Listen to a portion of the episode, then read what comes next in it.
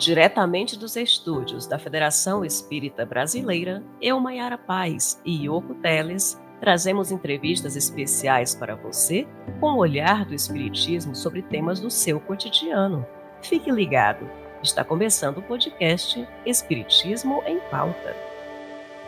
Anualmente, cerca de 700 mil pessoas morrem por suicídio em todo o mundo.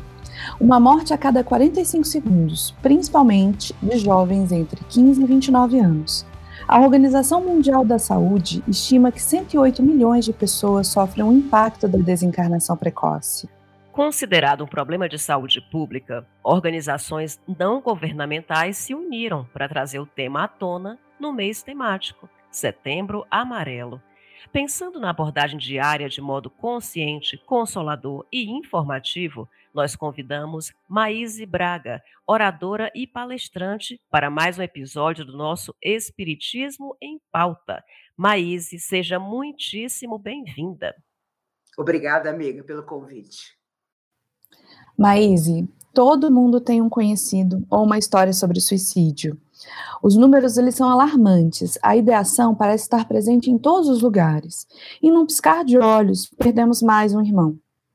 Afinal, quais motivos levam uma pessoa a cometer o suicídio e há tendências emocionais que podem facilitar esta ação? Sem dúvida nenhuma, uh, os motivos são os mais variados. Não adianta estabelecer um motivo determinado, mas ele começa muito antes do ato em si quando a pessoa começa a se desligar emocionalmente dos outros, das situações da vida. Enfim, ela começa a entrar em si mesma de uma forma tão profunda, tão desequilibrada, que você chama. Aliás, tem uma música da Rita Lee que diz assim: não adianta chamar quando alguém está perdido, é, querendo se encontrar, né? Na verdade, ela diz isso, que você não, não consegue uma conexão com essa pessoa. E a coisa que mais você escuta dos pais, principalmente de jovens, depois do ato do suicídio, é: como que eu não percebi? Como que eu não pude fazer nada? Como que ela não deu nenhum sinal, ele não deu nenhum sinal? Como que não deixou um bilhete? Antigamente, na fase romântica do mundo, as pessoas se suicidavam e deixavam verdadeiras cartas com seus motivos. Hoje é sem uma palavra. E mais do que isso, é sem um, um gesto. São pessoas que, inclusive, fazem questão de aparentar que estão muito bem, que estão rodeadas de amigos, que estão muito bem no colégio, que estão completamente integradas, mas não há tempo, muitas vezes, para perceber de verdade como a pessoa está. Então, os motivos são os mais variados e são fortes para a pessoa que está atravessando aquele momento. E há questões emocionais, sim, principalmente espirituais, porque a partir do momento que você entra nesse processo mental de querer morrer, todo um assédio de adversários de ontem, de espíritos que não querem que você esteja aqui para cumprir a sua caminhada, se aproximam de você. E aí você passa a ter na mente o tempo inteiro a ideia do suicídio. Você começa a imaginar como será. É a única mentalização que você tem. E como tudo está dentro da pessoa, é muito difícil às vezes perceber. É isso mesmo, Maís. E até pegando o gancho que você falou, né, que muitos é, colocam uma fachada na sua frente, disfarçam, né, fingem que não estão sentindo aquela dor, aquela desesperança, aquele, é, é, aquela descrença né, em si, na vida, né, e sofrem em silêncio realmente, né, se isolam em seu próprio mundo. E se soma isso realmente a crença de quem de quem está próximo de quem se de, deseja se suicidar não fala a respeito. Existe isso, né? Isso realmente acontece? Ou a pessoa que pretende cometer esse ato geralmente dá algum sinal, em palavras, gestos? Olha, é impressionante o silêncio. E é isso que a gente tem que romper, porque, inclusive, há um silêncio no próprio contar como foi que a pessoa morreu. Existe um preconceito enorme, porque quem é o pai, a mãe que vai enterrar um filho e anunciar que ele voluntariamente tirou a própria vida? Então, já começa por aí. As coisas não são discutidas. Eu conheci casos ao longo desses 49 anos de trabalho na doutrina absurdos da pessoa estar dançando no meio da sala de manhã, feliz e contente, e de repente se atirar da janela. Então você imagina o choque, o trauma de quem viu uma cena dessa, inesperada. Isso é que precisa ser rompido. E aí existe aquela coisa da imprensa também. A imprensa nunca divulga a quantidade enorme, e eu estou falando só de Brasília, de adolescentes que de março para cá se suicidaram nessa cidade. 14, 15 anos, 9 anos. Então está na hora de discutir também o suicídio infanto-juvenil, porque ele existe. E olha, a gente aprende na doutrina espírita. É uma doutrina que eu digo logo quando a pessoa chega na doutrina. Meu filho, se você veio para esconder alguma coisa de você mesmo, procurou o lugar errado. Porque não dá para botar para debaixo do tapete coisas que precisam gritar. Vir à tona, né? Uhum. Exatamente. Reforma íntima, né? Exatamente. O suicídio é um caso típico. E eu digo sempre: suicídio é a única coisa que nós vamos chegar do lado de lá e não vai ter justificativa. Você pode justificar todo o resto da sua vida, mas o ato do suicídio não. Então, eu considero Memórias de um Suicida, da Ivone Pereira, um clássico, escrito em 27, em 1927. Porque e atualíssimo. Camilo, é, Camilo Castelo Branco mostra a realidade do que acontece com o suicida. Aí você vê no meio espírita as pessoas dizerem: ah, não, esse livro eu nunca li. Esse livro eu não passei do primeiro capítulo. Como se fosse uma coisa boa você não conseguir ler um livro sobre suicídio. E não é. É uma ignorância. Eu já devo ter lido Memória do Suicídio umas 20 vezes, porque sempre existe uma frase que me escapou, entendeu? E que está ali. Sem falar no número de espíritas, oradores, inclusive, eu me incluo, que já vieram para a Terra com compromisso com as almas suicidas.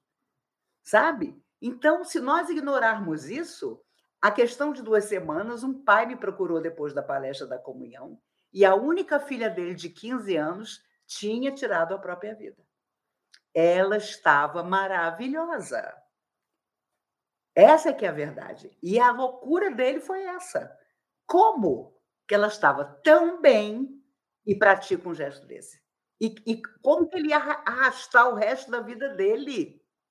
Porque quando existem outros filhos, eu digo logo, não, você agora só vai viver para os outros filhos, né? Não tinha como, porque ela era a única filha dele. Sabe? Então, não adianta mentir. Se, nós não somos uma doutrina da mentira. Nós temos que discutir, sim, todos os temas que estão aí ardendo na sociedade. Não podemos nos omitir. E é claro que é ótimo se omitir, porque você fica num lugar super confortável.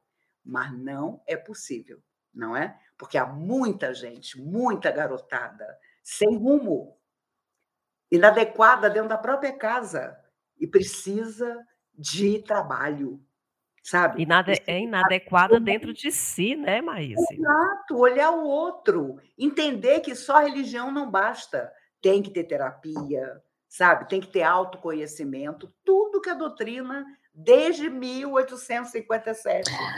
Muitas vezes nos achamos impotentes diante de um caso de ideação suicida, mas, como nos lembra Emmanuel no livro Fonte Viva, abre aspas, quando não seja possível avançar dois passos por dia, desloquemo-nos para diante, pelo menos alguns milímetros, fecha aspas.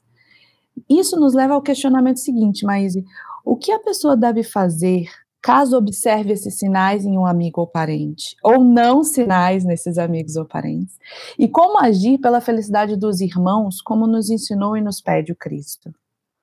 Bom, como agir como nos pede Cristo é um desafio que até hoje nós estamos correndo atrás, porque negamos tanto a presença dele em nossa vida que agora é como se nós estivéssemos tomando o último trem. Então, se, não adianta. Exemplo é tudo. Se a pessoa com tendência ao suicídio estiver cercada de outros que sejam firmes no seu equilíbrio, na sua consideração, no seu olhar para o semelhante, ela já terá uma grande possibilidade de pedir ajuda. Porque a questão do pedir ajuda, para quem acalenta a ideia do suicídio, é tudo. Porque a maioria deles nega a necessidade da ajuda. E é claro que se nós observamos que a pessoa está mais retraída, eu costumo brincar que na minha adolescência você se trancava no quarto e escutava Maria Bethânia. Aí, claro que já dava um sinal de que você não estava muito bem, né? é, na época do meu pai, que hoje teria 95 anos, era Silvio Caldas, Nelson Gonçalves, Angela Maria. Mas tinha uma hora que a pessoa se introjetava e começava a ouvir essas músicas tremendas, né? Hoje é mais complicado, porque essa garotada sabe muito bem como disfarçar. Ela está fechada no quarto? Ah, mas ela está ótima, porque ela está no computador ela não lida com ninguém fisicamente, ela não tem um amigo fisicamente, mas os amigos dela, imagine, são todos dentro da internet, das redes sociais. E isso é perigosíssimo.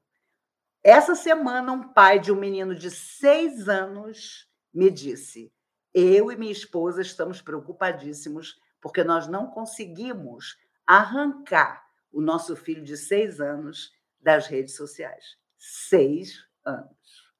Então, eu falei: tire rápido, porque você não consegue controlar o que a pessoa está vendo. Não adianta dizer que consegue, porque não consegue. Sempre há um furo por onde a pessoa entra. E existe muita gente má, vamos usar a palavra certa, que está nas redes sociais pregando suicídio, brincadeiras que levam ao suicídio, desafios que levam ao suicídio.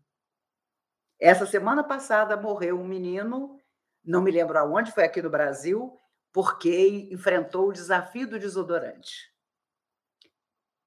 Em que você cheira o desodorante até cai duro. Só que o coração dele não aguentou. São coisas tão absurdas que eu confesso a vocês, nos meus 64 anos, eu assisto a notícia e digo assim para mim: eu já vivi demais doutor Bezerra, qualquer coisa, eu estou com a mala pronta.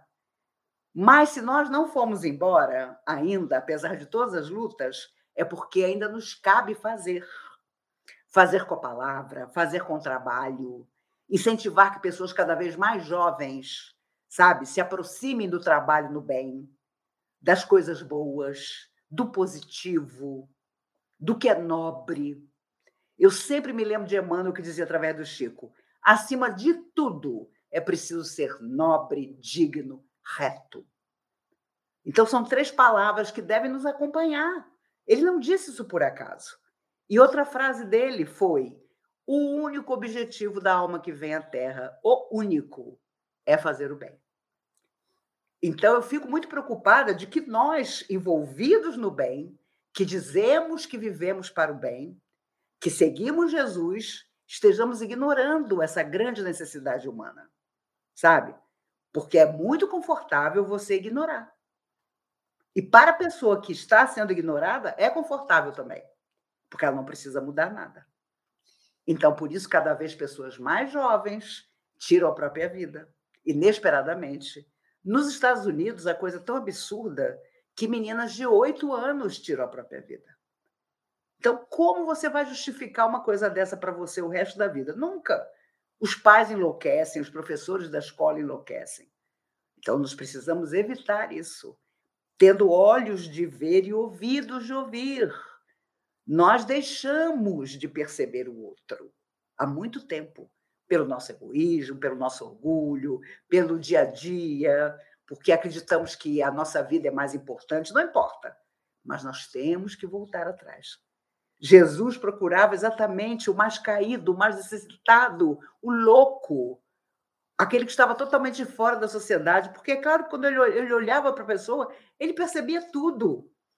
Ele percebia todas as loucuras das quais ele não podia falar, porque naquela época não tinha terapia. A grande terapia que ele trouxe foi a do amor, foi a do entendimento. E nós estamos deixando isso de lado. Então, não está melhorando em nada a sociedade. A sociedade está completamente maluca. E cada um encontrando um jeito mais maluco de agir, de pensar e achando que está certo. Então, isso envolve todos nós, nos atinge psiquicamente. Então, nós estamos mergulhados nesse psiquismo enfermo que a humanidade está atravessando. Agora, se nós não viemos para fazer exatamente o contrário, então nós estamos errados. Porque com certeza nos disseram que nós mergulharíamos na época decisiva da humanidade, mas não era para seguir todo mundo. Era para exatamente fazer o contrário. Falar do bem, falar de Jesus, viver o bem. Porque falar é fácil, mas viver o bem no dia a dia, ensinando a quem vem depois de nós que existe uma maneira emocional positiva de viver que nos mantém sempre, isso é muito importante. Isso arrasta a pessoa. Porque ainda que ela não fale, ela percebe em você uma atitude boa. Então, se ela tiver uma mínima condição, ela vai atrás dessa atitude boa. Ou seja, falar sobre o bem, ecoar o bem, praticar o bem, olhar o próximo, né? A gente, a gente vê a importância de abordar o tema, né? De, de ao invés de esconder, de falar, de chegar e conversar, né? De realmente mostrar bons exemplos, como a gente tem conversado aqui, né? E, e, e bem aquilo que você falou no início em relação à mídia, né? Eh, ela acredita, a gente vê isso muito, que se o suicídio for abordado, se for ecoado, ele pode ser incentivado, né, é complicado isso, né, então por que o suicídio, um fenômeno longe de ser recente, que é uma das maiores causas de morte de jovens brasileiros de 15 a 29 anos, por que, Maíse, ele ainda é esse tabu social? Pois é, porque no fundo, nós ocidentais não lidamos bem com a morte é o tipo do tema que horroriza. Ah, eu sei que eu vou morrer, mas não penso nisso. Olha, é um erro tão absurdo. As pessoas ficam chocadas porque eu costumo dizer: ah, pelo menos uma vez por semana eu penso. Eu penso como será eu do outro lado da vida me justificando, reencontrando familiares, amigos, espíritas queridos que me ensinaram pelo que eu fiz. Mas você tem que pensar, sabe? Porque então você não acredita. Você só acredita no corpo de carne, você acha que isso aqui vai durar 400 anos e não vai. Os orientais há muito estão na nossa frente, porque eles falam da morte. Eles sabem que é a única certeza para todos nós. Mas o, ori o ocidental não. Ai, que assunto absurdo. Ai, para que falar disso? Mas pessoas. Olha, quando começou o Covid, vamos usar o exemplo.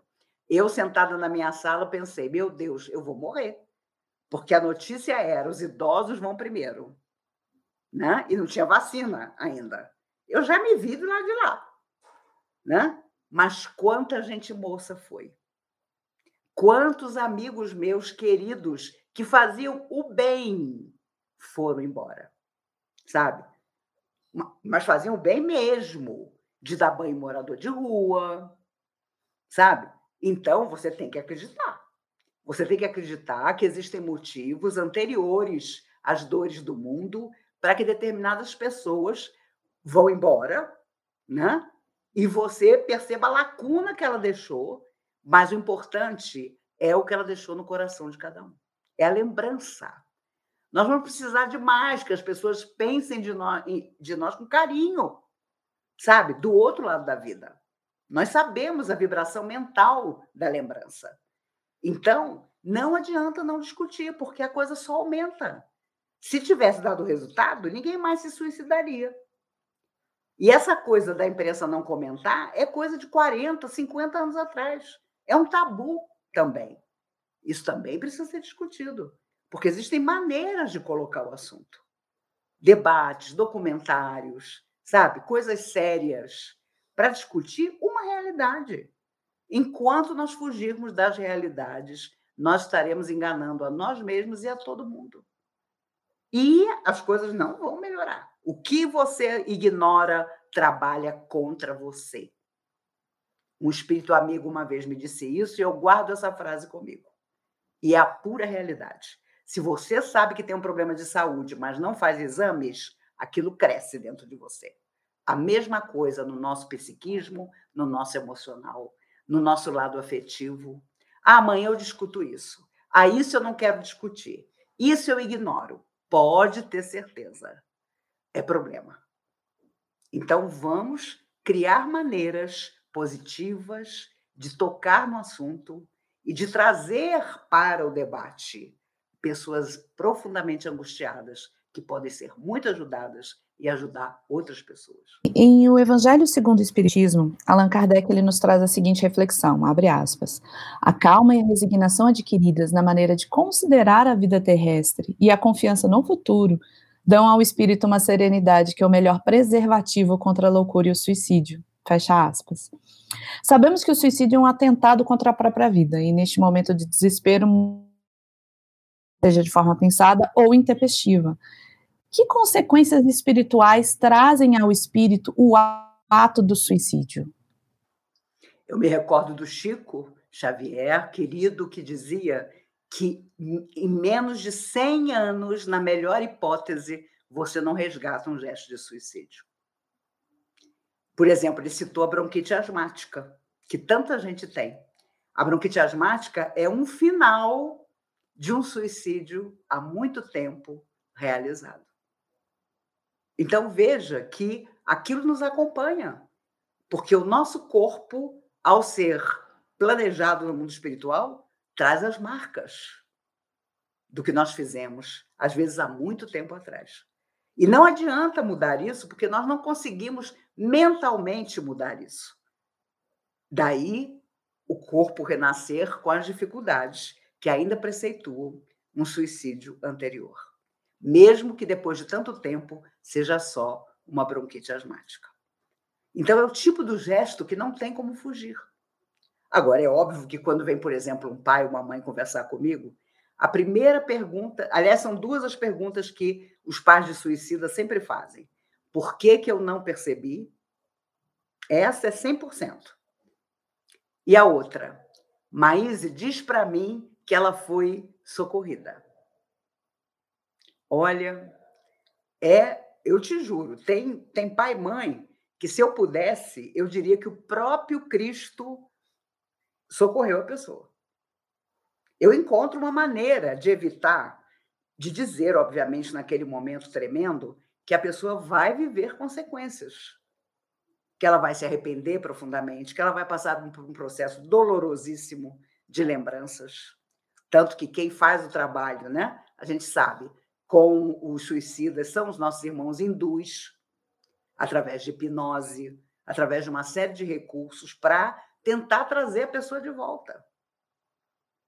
Getúlio Vargas se suicidou e a, o tiro no peito foi tão tremendo, porque ele estava envolvido por uma série de emoções, que ele perguntava a essa de Queiroz, o espírito que o recebeu depois de 14 anos de sofrimento no mundo espiritual.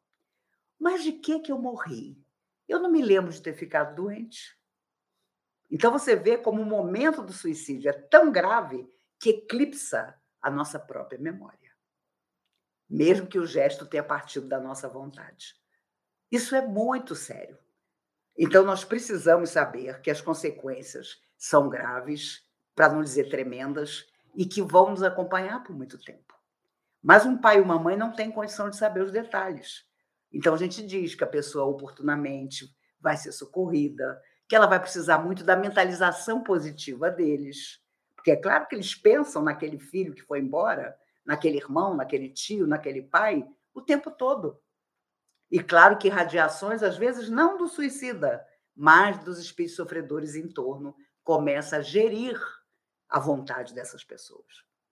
E já conheci muitas pessoas que pensaram em suicídio depois que perderam um filho por suicídio. E aí você tem que dizer que o gesto não adiantaria nada, que ele precisa viver, fazer o bem por aquela pessoa que partiu porque isso vai mantê-lo emocionalmente minimamente positivo e um dia reencontrar aquela pessoa e da melhor forma do mundo caminharem juntos. Não é nada fácil, porque a pessoa fica destruída, tanto aquela que vai embora, tanto aquela que fica. Mas nós precisamos fazer alguma coisa. Ignorar o outro é um mal deste milênio que nós temos que eliminar da nossa vida. É isso mesmo, e é interessante, a gente falando aqui de diretrizes de conhecimento, Manuel Filomeno nos traz no, no próprio opúsculo, né, que a FEB divulga, de combate ao suicídio, um trechinho que traz diretrizes muito claras, né? Eu vou aqui ler para a gente. Ele fala: dialogar com bondade e paciência com as pessoas que têm propensão para o suicídio, sugerir-lhes dar-se um pouco mais de tempo, enquanto o problema altera a sua configura configuração, evitar oferecer bases ilusórias para esperanças fugazes que o tempo desmancha, estimular a valorização pessoal, acender uma luz no túnel do seu desespero, entre outros recursos, constituem terapia preventiva que se fortalecerá no exercício da oração, das leituras otimistas, espirituais, nos passos e no uso da água fluidificada. Ou seja, diretrizes nós temos em, vários, em várias né, é, é, leituras é, do nosso espiritismo, né, Maísa? A gente não tem como ignorar né? O espiritismo é isso também, não ignorar as informações que os espíritos, os espíritos nos deixaram.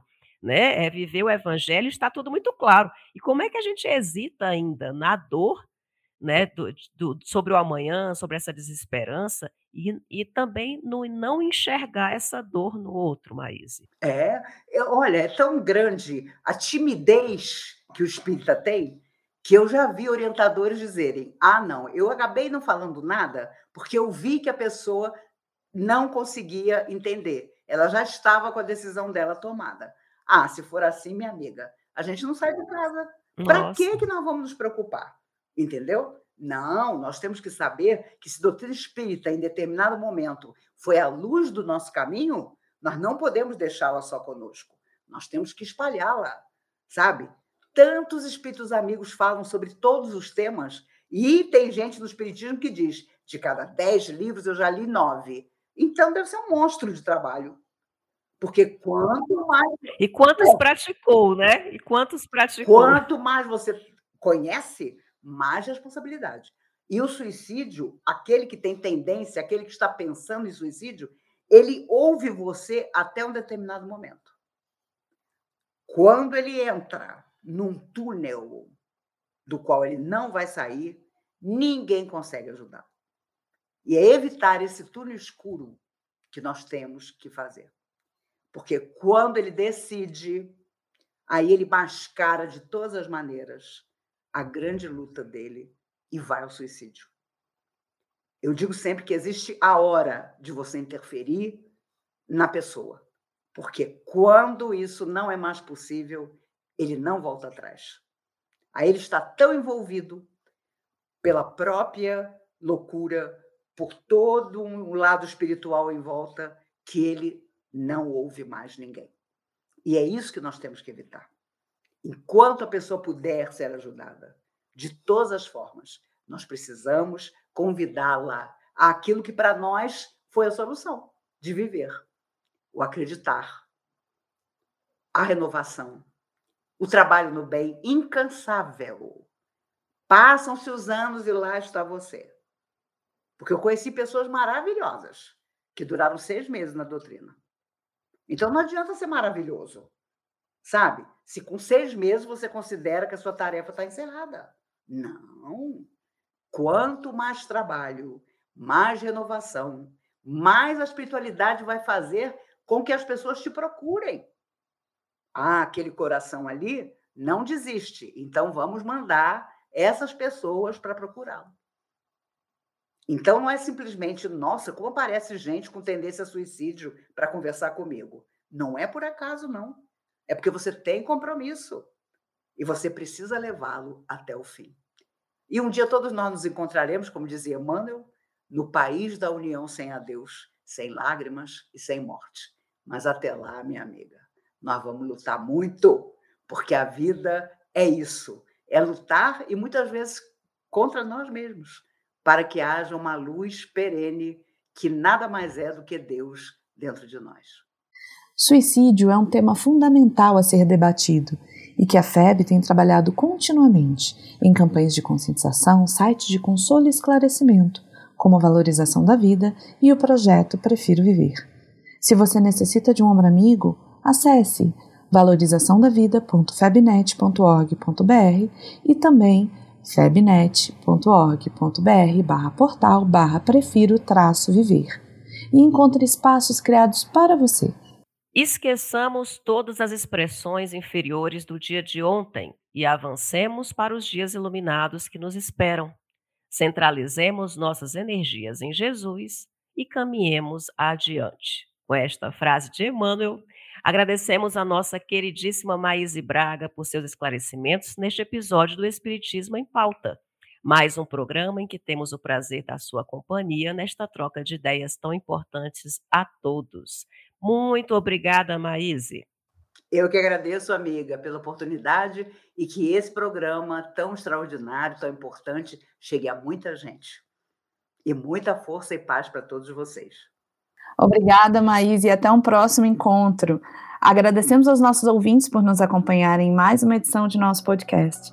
E caso desejem enviar sugestões de temas ou falar diretamente conosco, basta mandar um e-mail para comunicacão.febnet.org.br. Até o nosso próximo encontro. E se você gostou do podcast Espiritismo em Pauta, não esqueça de nos seguir no seu agregador de áudio. Procure por FEB Podcast ou Federação Espírita Brasileira. Até a próxima. Até lá. Este podcast é uma produção da Federação Espírita Brasileira e pode ser ouvido no febpodcast.com. Espiritismo em Pauta, o olhar do Espiritismo sobre temas do seu cotidiano.